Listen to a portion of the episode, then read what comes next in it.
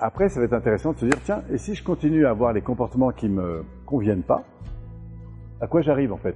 On va renforcer un peu le truc pour entrer émotionnellement dedans et, en quelque sorte, informer le système nerveux de cet écart.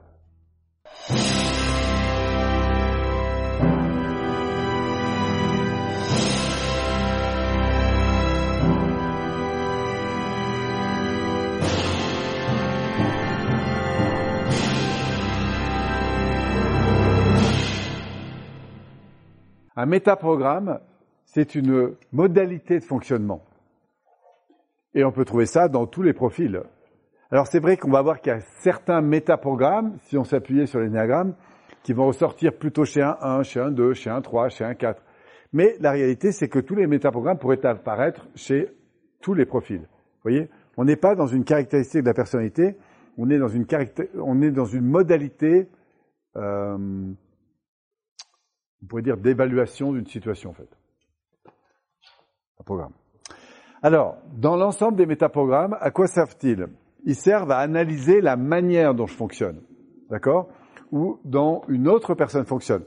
Ça va par exemple nous aider un peu plus loin dans, dans la PNL, notamment en maître praticien, où on voit un peu moins d'une vingtaine de, de, de métaprogrammes.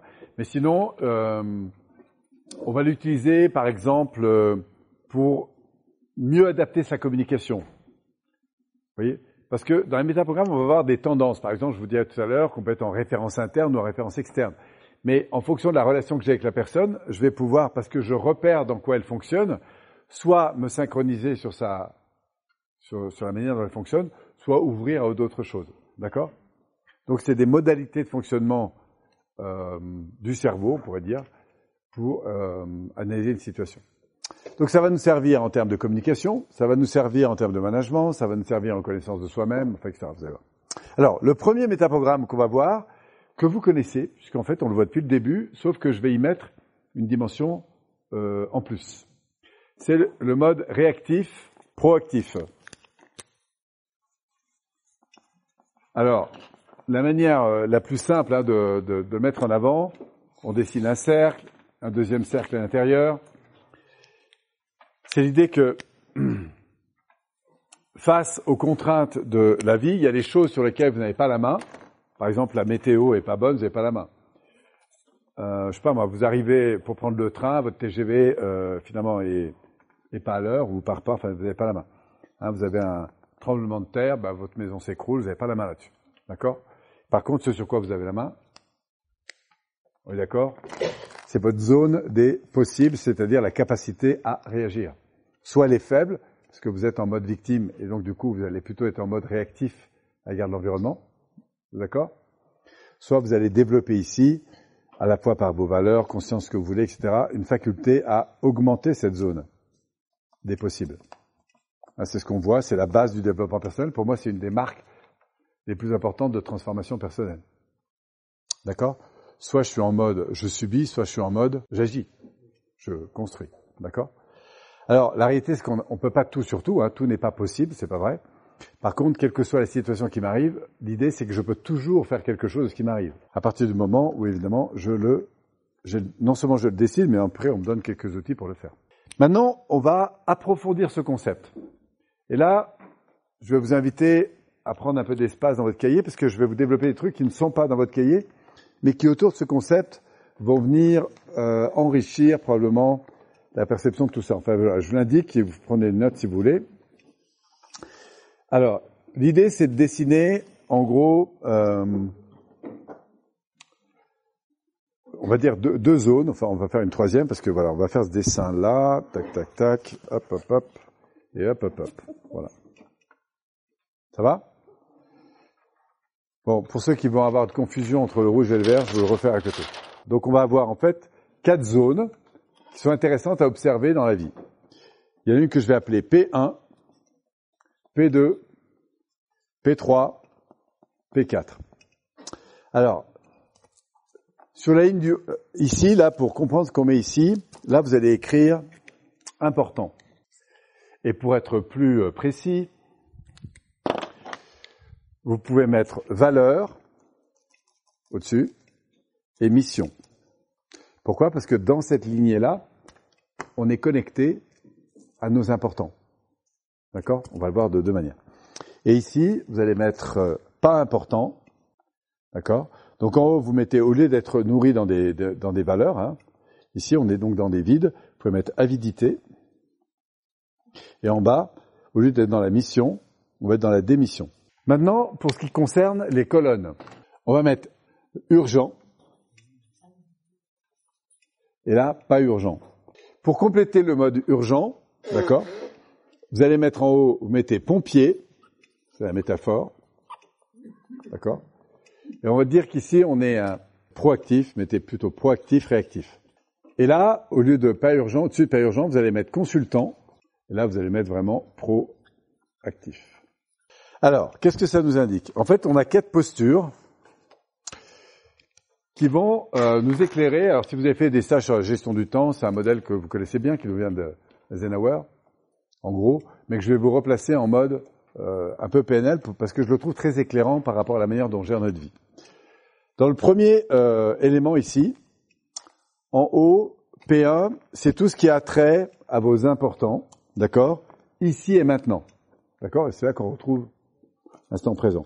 C'est-à-dire, au fond, c'est votre capacité, votre conscience des valeurs que vous avez, ce qui nourrit votre bien-être. D'accord?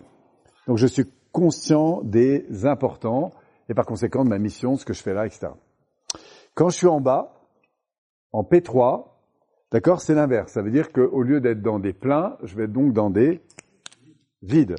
Par conséquent, ce que je vais éprouver intérieurement, c'est du mal-être. Donc je vais vite des vives. Et les sentiments qui vont apparaître ici, ben, vous les avez à travers toutes les alertes émotionnelles. Autant ici, j'étais dans la satisfaction de mes besoins. Voilà, plaisir, machin.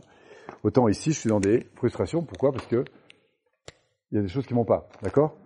Donc j'ai l'impression de perdre mon temps, mon énergie, mon argent.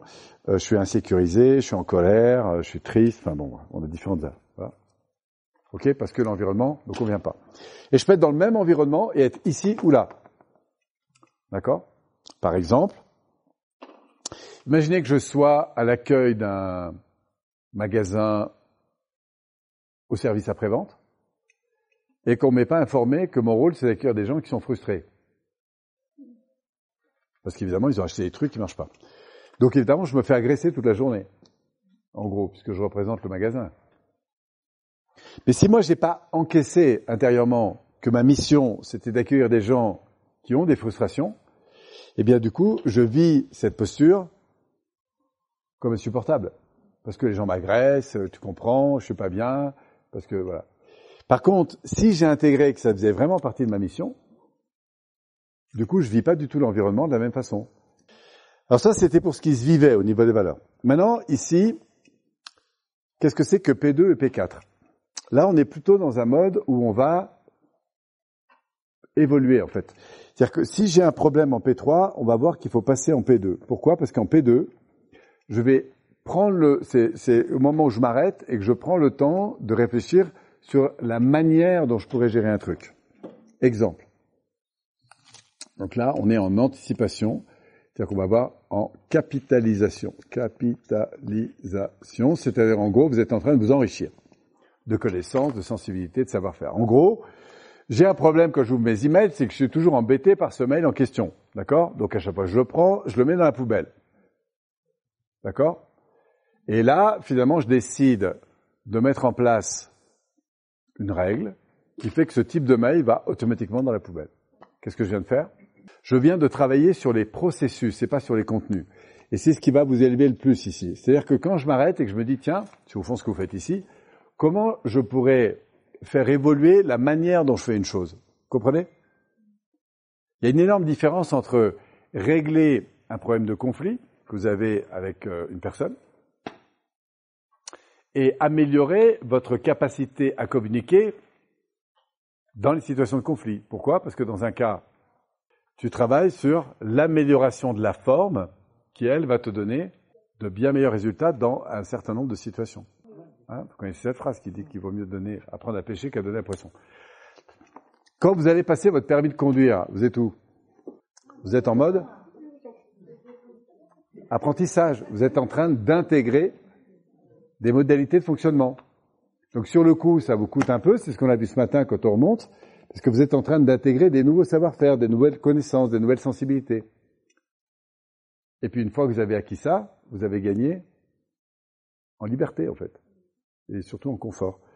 Donc vous allez pouvoir nourrir des valeurs plus importantes. Si vous décidez aujourd'hui d'aller faire un séminaire pour apprendre à gérer votre argent, et plus vous le ferez jeune, plus ça va vous rapporter. Pourquoi? Parce que vous allez modifier ici des façons de gérer votre argent au quotidien. Et il y a des petits détails, si vous les changez maintenant, dans un an, dans trois ans, dans cinq ans, ça fera d'énormes différences. Énormes. Vous pouvez passer toute votre vie à bosser comme un dingue et finir pauvre. Alors, plus vous bossez, plus vous êtes pauvre. Sauf si vous intégrez des stratégies différentes. D'accord? Si par exemple vous êtes en train d'anticiper ce que vous allez faire en achetant vos courses, parce que vous dites tiens, je vais passer là, passer là, passer là, passer là, vous êtes en train d'anticiper, vous allez donc gagner du temps, de l'énergie, et parfois de l'argent, souvent. Si par contre vous y allez et puis on verra bien, vous allez voir, vous allez faire beaucoup de kilomètres dans le magasin, souvent dépenser plus d'argent et parfois oublier l'essentiel. Après, en rentrant à la maison, vous dites ah pourquoi j'ai acheté ça, j'aurais pas dû. Et évidemment, j'ai oublié l'essentiel. Vous avez juste oublié de vous poser un peu et de vous dire qu'est-ce que je fais de ma vie, quoi, en gros? Alors, ce qui est très intéressant, c'est que si vous restez là, en P3, vous avez toutes les chances d'aller en P4. Vous savez ce que c'est P4 C'est nos erreurs de jugement. C'est notre discipline constructive, ici. D'accord Qui va vous amener du confort. Pas forcément plus heureux, mais à coup sûr du confort. Par contre, ici, c'est sûr que ça vous amènera de l'inconfort. Ça, c'est certain. Vous serez peut-être heureux aussi, mais dans l'inconfort, c'est sûr. Si vous voulez gagner en confort, c'est là. Être heureux est une chose, être dans le confort est une autre.